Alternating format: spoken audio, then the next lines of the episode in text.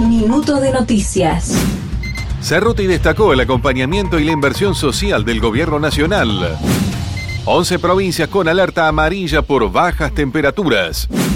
Catamarca se prepara para vivir la edición 52 de la Fiesta Nacional Internacional del Poncho. El ministro de Educación Jaime Persic aseguró que el aumento de más del 50% de las becas Progresar significa defender la educación pública y sus estudiantes. Dirigentes de clubes de fútbol argentinos se suman al recuerdo por las víctimas de la AMIA. Messi se entrenó por primera vez con el plantel del Inter Miami. Médicos residentes en Inglaterra inician una histórica huelga en demanda de aumentos salariales. Más información en telam.com.ar y en nuestras redes.